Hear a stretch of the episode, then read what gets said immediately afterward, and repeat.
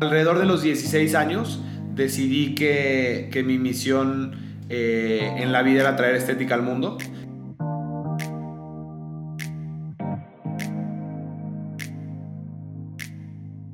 Hola, hola, bienvenidos a este nuevo episodio de El Hilo Negro de la Moda. Este episodio es un episodio muy interesante porque es además con un conocido mío desde la prepa, jugamos fútbol americano juntos y pues es padrísimo, es padrísimo estar platicando con él ahora desde esta otra perspectiva de la vida.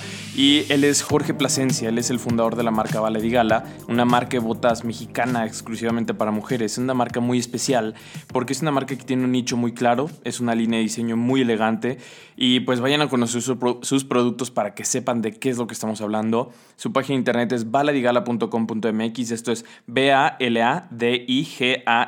Baladigala.com.mx. Y los dejo con la entrevista.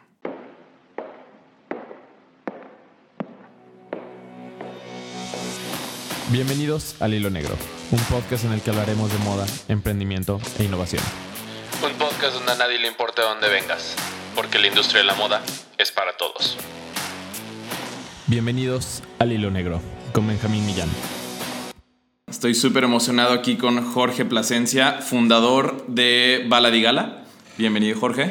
¿Cómo estás, Benjamín? Muy bien. Muchas gracias por haber aceptado la invitación. No, hombre, con mucho gusto. A ver, platícanos un poquito cuál es tu background, quién eres, para que la gente te conozca. Eh, claro que sí, Benjamín. Mira, yo, eh, un poquito de mi background, eh, soy de León. Mi familia tiene en la industria de la piel y el calzado varias generaciones. Eh, mi bisabuelo fundó una de las empresas de, calzado que, que, al día de hoy se ha convertido en una de las más importantes del país. Y, y, de ahí, de, en, entre mi abuelo y mis tíos abuelos se fueron diversificando a la piel y, al calzado. De mi abuelo hacia abajo nos metimos más al tema de las pieles, eh, pero siempre he tenido esta, esta sensibilidad y siempre me ha, me ha encantado eh, toda esta línea, ¿no? Ok, entonces en el mundo de la moda es algo que has estado desde, desde que naciste. Exactamente.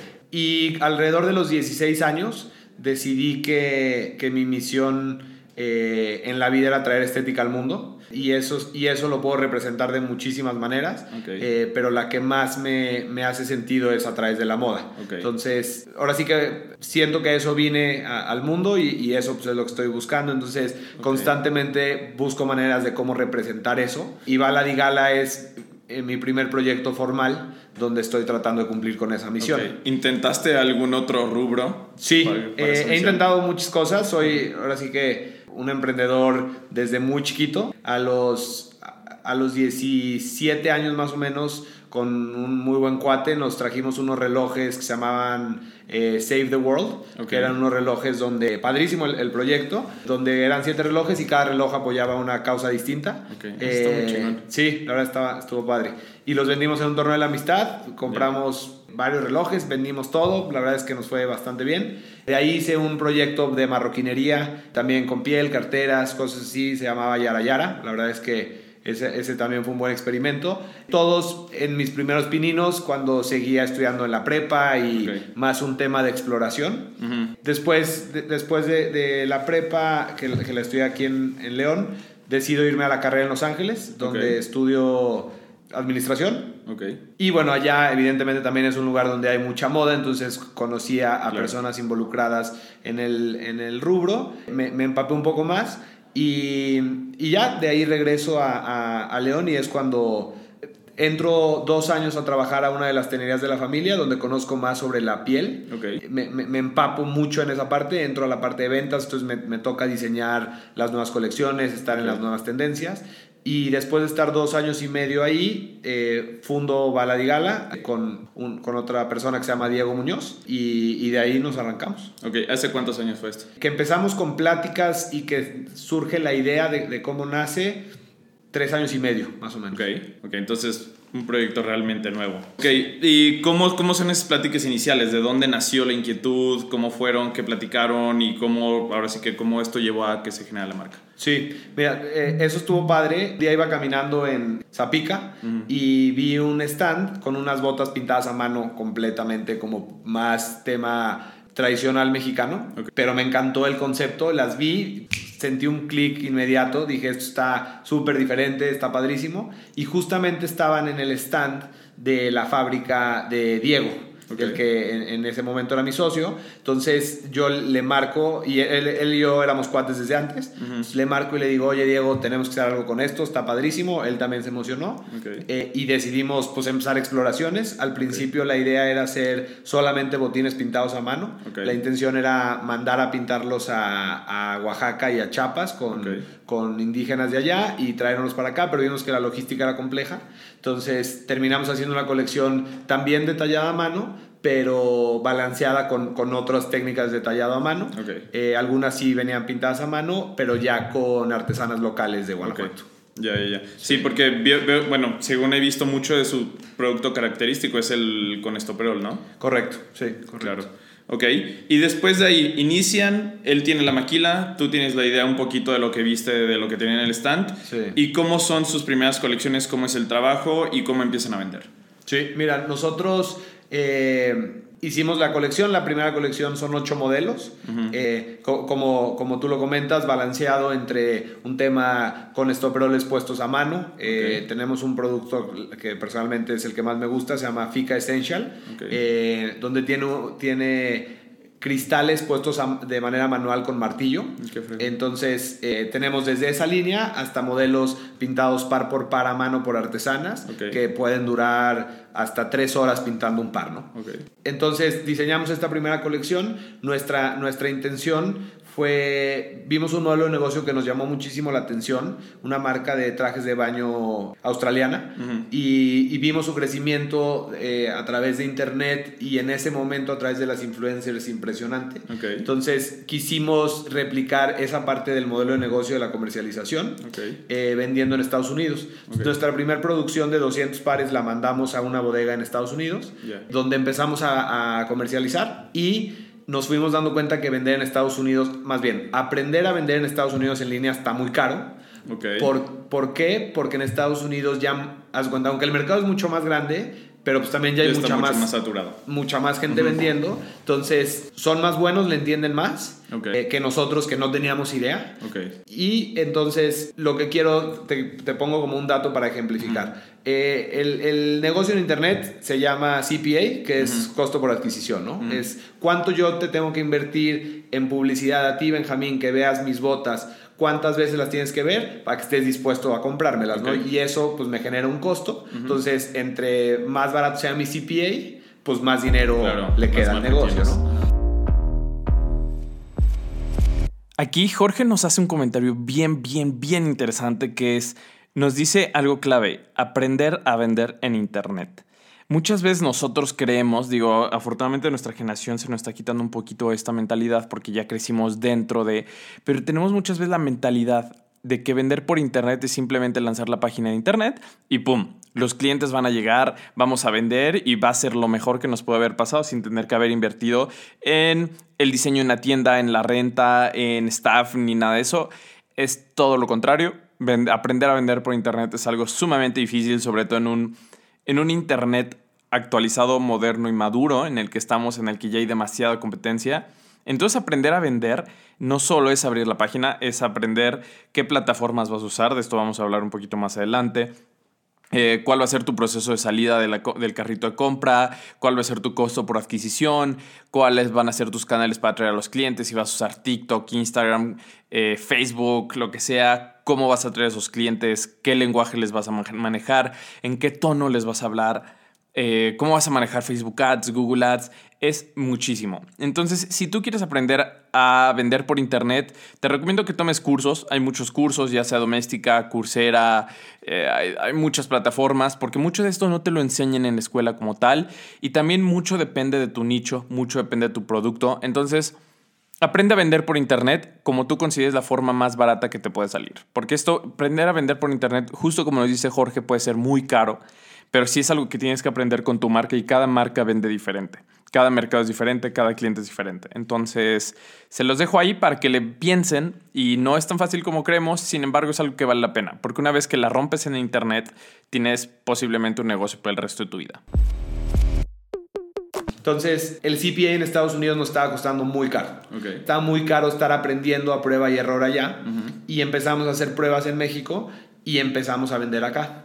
Entonces, al final decidimos el primer año enfocarnos más a la venta en México porque fue más natural. Ok. De hecho, sí, me- ahorita que me acuerdo, digo, para un poquito de contexto, Jorge lo conozco desde que estábamos en la prepa. Sí. Este, jugamos en el mismo equipo americano. Me acuerdo que alguna vez publicaste que si les iban a, iban a mandar un lote a Estados Unidos, que si querían algo, que se las pidieran antes de que lo mandaran. Ahorita, ahorita estoy teniendo el flashback que dices que te fuiste a Estados Unidos.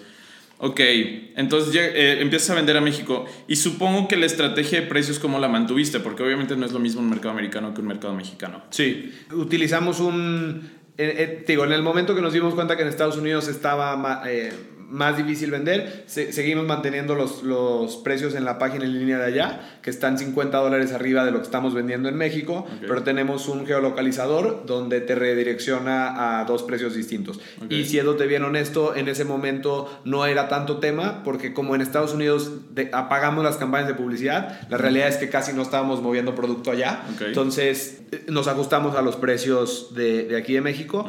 Y que, cómo decidí el pricing. El pricing lo decidí basándome en, en producto de muy buena calidad en, eh, que se vende en México.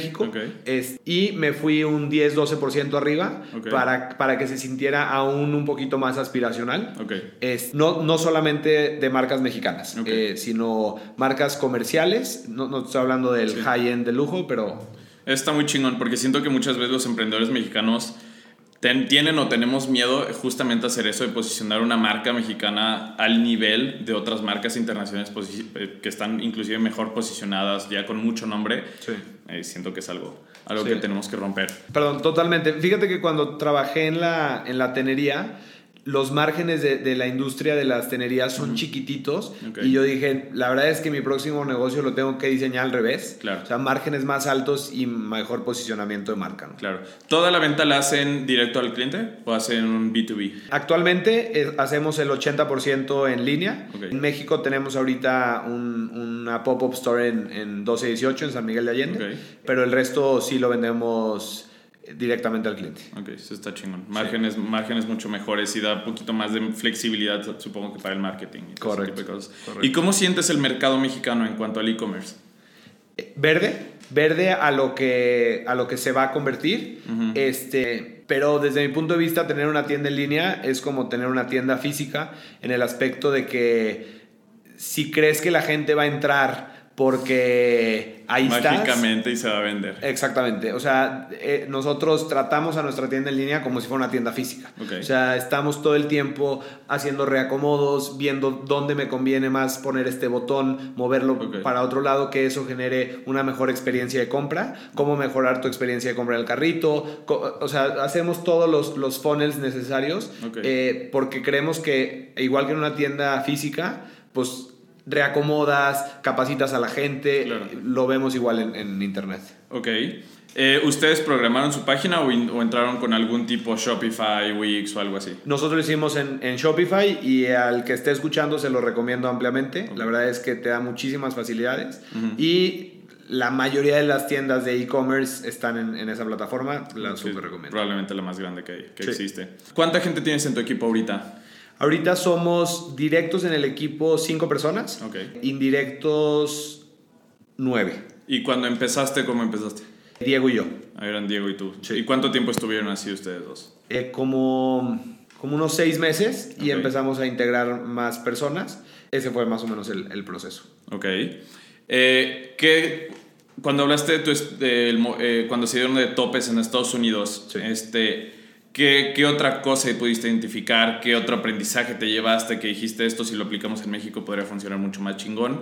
¿Qué, aprendizaje, qué otro aprendizaje tienes de, de esa exper- experiencia? El mercado de las influencers en Estados Unidos está en una etapa muy distinta a México. Ok. Eso es, eso es un, un- creo que un buen dato. No tienen la credibilidad. Digo, en México también algunas la, la han ido disminuyendo, Ok. pero en Estados Unidos eh, no tienen mucha credibilidad. Ok. La- Yes. eh, hablando de las influencers que en ese momento podíamos pagar. Ok. Y o- porque obviamente allá los precios es otro tema. Claro. La- aquí la influencer que hemos pagado por, por ponerte un ejemplo, en Stories, que, que, más nos ha cobrado ha sido alrededor de 30 mil pesos. Okay. Una influencer más o menos con esa cantidad de seguidores en, en Estados Unidos más o menos qué cantidad de seguidores. O sea, a lo mejor una influencer de 400, 500 mil seguidores Okay. en México nos cobra alrededor de eso. Eh, obviamente puede variar. Y en Estados Unidos una influencer de ese tamaño nos podría llegar a cobrar por stories a lo mejor 4 mil dólares. Ok. Eh, entonces la, la diferencia es abismal. Ok. Y, y el punto aquí es, si aquí le metíamos 30 mil pesos a una campaña o 15 mil pesos con una influencer, si te equivocabas, pues estaba grave y la verdad es que sí nos ponían apretos, pero si allá le metía 4 mil dólares a una influencer y no me jalaba, pues estaba frito, ¿va? Sí, claro. Entonces, e- e- esa era la diferencia. Ok. Y en México, ya que regresas a vender a México, ¿qué te encontraste que no te esperabas? Buena pregunta. Dos cosas. Lo primero es que nunca sabes cuál es tu mercado hasta que te empiezan a comprar. Yo pensaba que mi mercado iban a ser, sobre todo, que sí, sí obviamente vendemos en ese mercado, chavas de entre 19 y 24, pero la realidad es que nos compran mucho más de 29 a 36, hasta, Ok. hasta 38. eh, probablemente porque están en un momento de vida donde a través de su, de su situación eh, de chamba Claro. o su situación familiar eh, tienen, tienen un poder adquisitivo más alto. Claro. Uy, justo eso que dices es lo que nos está pasando con Unwaste. Que como justo estamos apenas saliendo al mercado, Sí. yo tenía idealizado un tipo de mercado al que le iba a vender, sí, lifestyle y todo eso. No está resultando tan diferente porque todavía no hemos vendido tanto, pero sí me estoy dando cuenta de que no va para nada hacia donde yo quisiera que fuera. Pero digo, también está interesante, o sea, no me molesta nada, pero era algo que tenía totalmente idealizado y que no está siendo así. De acuerdo. Y si pudieras dar consejos a otros emprendedores que están pasando, que están acá en la universidad, que están ahora sí que pensando entrar al mundo de la moda, ¿qué les dirías? Yo creo que un, un punto muy importante, eh, me gustaría hablar de dos consejos. El primero es eh, la importancia del equipo. El equipo es sumamente importante. En, en el arranque, cuando empezamos, Diego y yo, nos, la verdad es que no- nos fue muy bien, tuvimos un muy buen crecimiento. En algún momento del, de, de la, de- de- del proyecto decidimos, decidimos separarnos. Ok. Eh, yo le compré su participación y digo, hoy seguimos siendo muy buenos cuates, eh, pero decidí yo continuar con el proyecto.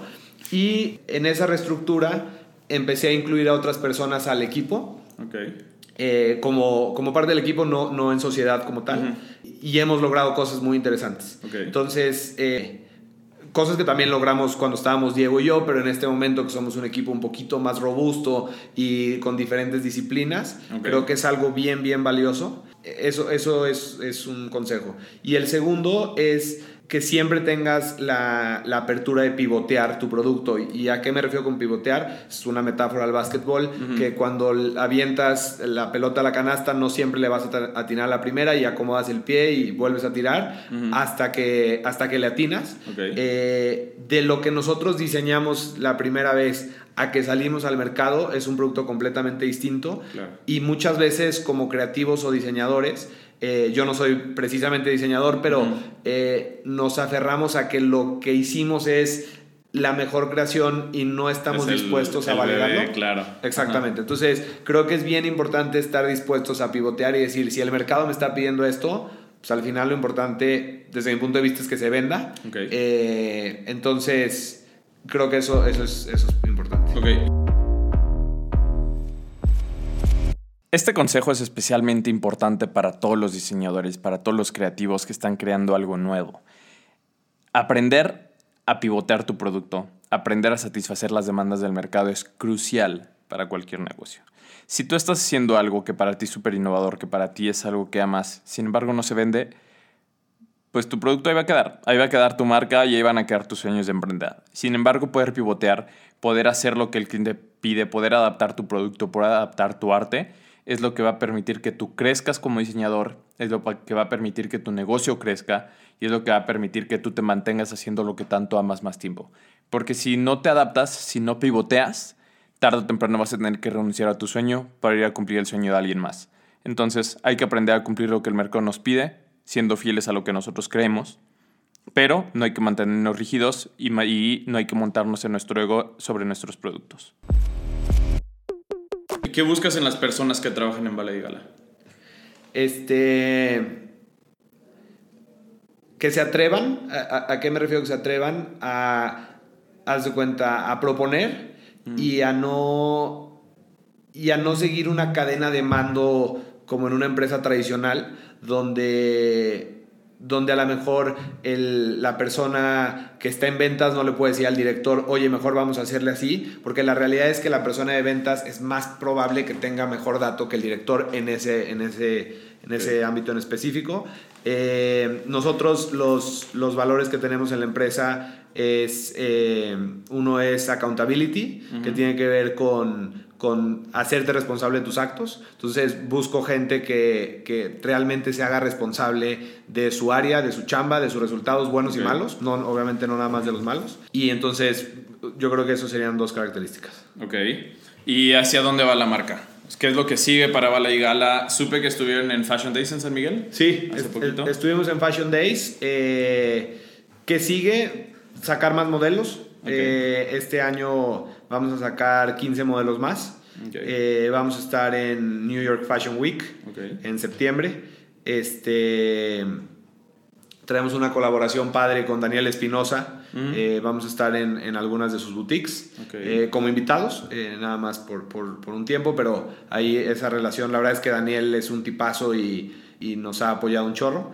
Este, ¿Qué, sigue desde mi punto de vista es, el año pasado nos dimos cuenta que la marca sí podía crecer porque creció significativamente versus el año anterior. Entonces, pues este año lo que toca es realmente ya crecer a otro nivel. Ok, ¿la colaboración con Daniel va a ser solo de estar en su tienda o va a incluir eh, piezas especiales o cómo le van a hacer? Ahorita solamente en su tienda, eh, vamos a estar en su tienda de Valle de Bravo a partir de, a finales de febrero entramos y después vamos a estar en Texas. En su tienda en Texas. Ah, justo si, eso te iba a preguntar, que si pensaban volver a intentar atacar el mercado americano. De hecho, sí. De hecho, el este año el enfoque es, ya que le entendimos al CPA en México y que ya lo dominamos un poquito más, nos vamos a Estados Unidos de lleno. Ok. Sí. Oye, ¿y tú diseñas los productos?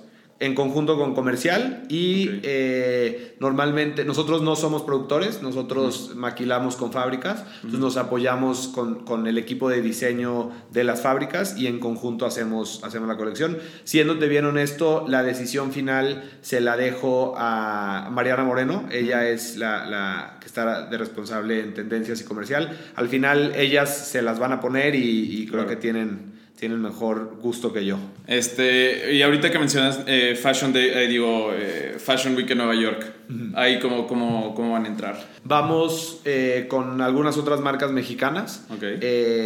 hoy en, en, en, el Fashion Week aparte del, del, tema de los runways, está existiendo una nueva modalidad que personalmente nos interesó mucho, donde se hacen pequeños como showrooms, donde varias marcas comparten, haz cuenta, una suite en un hotel. Y entonces más bien invitas a la gente que tú quieres ahí, pero a que conviva más con tu producto, a diferencia del runway donde nada más lo ven. Aquí lo pueden usar, lo pueden ver, tocar. Entonces es una modalidad que está sucediendo ahorita entre las marcas y de hecho la marca que nos invitó fue Chantería. Oye, y mercadológicamente, aparte del trabajo con influencers y lo que me comentas que has estado en revistas, ¿qué más han hecho que, que esté interesante que pudiéramos sacar algún aprendizaje de ello? Mm. La realidad es que no hemos hecho mucho, haz cuenta, mucho más que eso. Obviamente hacemos campañas de, de, de digital marketing, eh, pero eso no es precisamente para el posicionamiento. Lo utilizamos más como una herramienta de, de remarketing para la venta. Este, entonces, ¿cómo hemos posicionado? En general ha sido a través de revistas, a través de influencers y... Eh, y a través de eventos como el evento San Miguel, el evento Nueva York. Eh, pero la realidad es que nos falta mucho que caminar por ahí, o sea, nos falta todavía mucho posicionamiento. Este, y, y parte, digo, es un punto de aparte, pero estamos tan comprometidos con posicionar la marca que yo como, como socio mayoritario tengo un compromiso de que mínimo en el próximo año y probablemente en los próximos dos no, estoy, no voy a retirar nada de utilidades porque la intención es que todas las utilidades se reinviertan en el posicionamiento de la marca. creciendo. Exacto. Ok, oye, y tú como un emprendedor nato desde chiquito, sabemos que un emprendedor realmente nunca se está quieto. Ya llevas tres años y medio con Bala y Gala, ahorita estás en el, en el momento de crecimiento ¿Ya estás pensando en el siguiente proyecto o ahorita sigue siendo Bala y Gala la única cosa que tienes en tu mente? Eh, mira, yo ahorita estoy, eh, aparte de Bala y Gala, eh, soy, tengo una desarrolladora inmobiliaria con algunos otros socios, Ok. donde parte de mi atención está ahí. De hecho, en enero se integró una directora general de Bala y Gala, Ok. eh, porque parte del, por lo que no hemos podido crecer más y más rápido ha sido por mí, porque yo he sido la restricción en tiempos. Entonces, eh, se, se integra ahora eh, Natalia como directora y yo, y yo voy a estar apoyando y sigo en la operación y sigo adentro, Ok. pero necesitamos un equipo que esté más tiempo adentro y más tiempo chambeándole. Ok. Entonces, en ese aspecto estoy en estos dos proyectos y aunque sí, sí tengo un perfil de emprendedor que me gusta hacer otras cosas, también tengo muy claro un dicho que es el que mucho abarca, poco aprieta Claro. y, y no, no, no le voy a mover a, a más proyectos en los próximos dos años hasta que no consolidemos bien esto. Ok, ¿y cómo fue la decisión de dejar las riendas de Bala y Gala a una directora general? Y digo, porque siempre es difícil, ¿no? Cuando creces un, un proyecto como estos, soltar las riendas puede ser un poquito difícil. Sí, mira, yo veía dos cosas. Eh, te digo, la primera es que yo era la restricción del crecimiento, este, porque no podía de- dedicarle el tiempo suficiente. O sea, yo, yo veía cómo iba la estadística de ventas y veía las acciones que se tenían que hacer para lograrlo, pero no le estaba dedicando el suficiente tiempo. Eh, entonces, esa fue la, primer- la primera edición que aunque sea difícil, este, lo, lo valoro. Y el, el segundo punto es, eh, Natalia tiene un perfil mucho más estructurado que yo.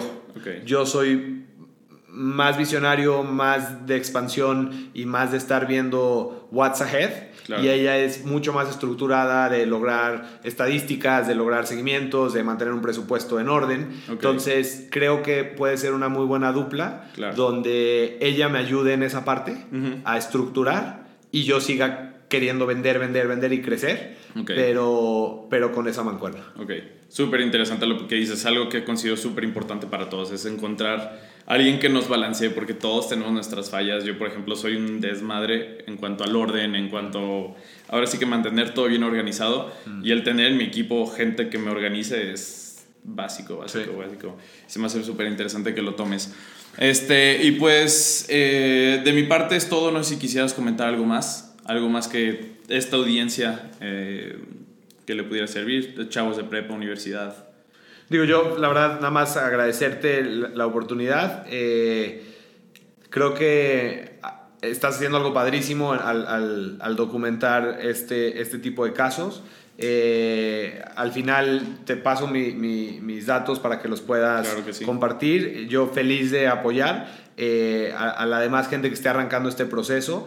Este, no he caminado lo suficiente, pero creo que hay cosas que sin duda eh, me ha tocado tropezarme Claro. y puedo ayudar a, más emprendedores. Entonces yo con- estoy abiertísimo y con muchísimo gusto de apoyar. Entonces, eh, pues lo único que, que me queda decir es que tengo toda la apertura de, de poder apoyar en Muchas gracias. Se me acaba de ocurrir una última pregunta. Justo en, en el intro, ¿no? Y justo este podcast lo hago para que los diseñadores aprendan parte de los negocios y los de negocios aprendan parte de diseño. ¿Cómo fue para alguien que estudió diseño de modas, que cómo fue entrar al mundo de la moda, ahora sí que tú generando un concepto nuevo? Mm.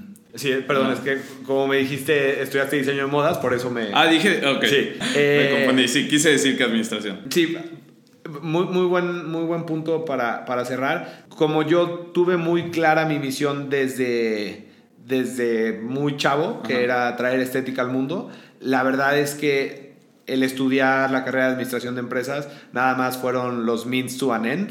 Y, y fue el tema de que yo sabía que la posibilidad de ser exitoso con una empresa de, de moda teniendo conocimientos de administración Claro. era muy distinto eh, y no digo que no se pueda, pero creo quise buscar ese balance donde dije la, la vena creativa y mi, y mi misión la tengo muy clara, pero lo quiero complementar con algo que me ayude a, a estructurarme y a poder llegar a donde quiero, ¿no? Perfecto. Muy bien. Eh, pues muchísimas gracias, Jorge. Eh, creo que es todo. Le dijiste cosas súper interesantes que estoy seguro que va a ayudar un chingo. Te deseo la mejor de la suerte en el crecimiento próximo año. Y ahí te veremos en, en Nueva York en septiembre. Muchas gracias, gracias por el tiempo.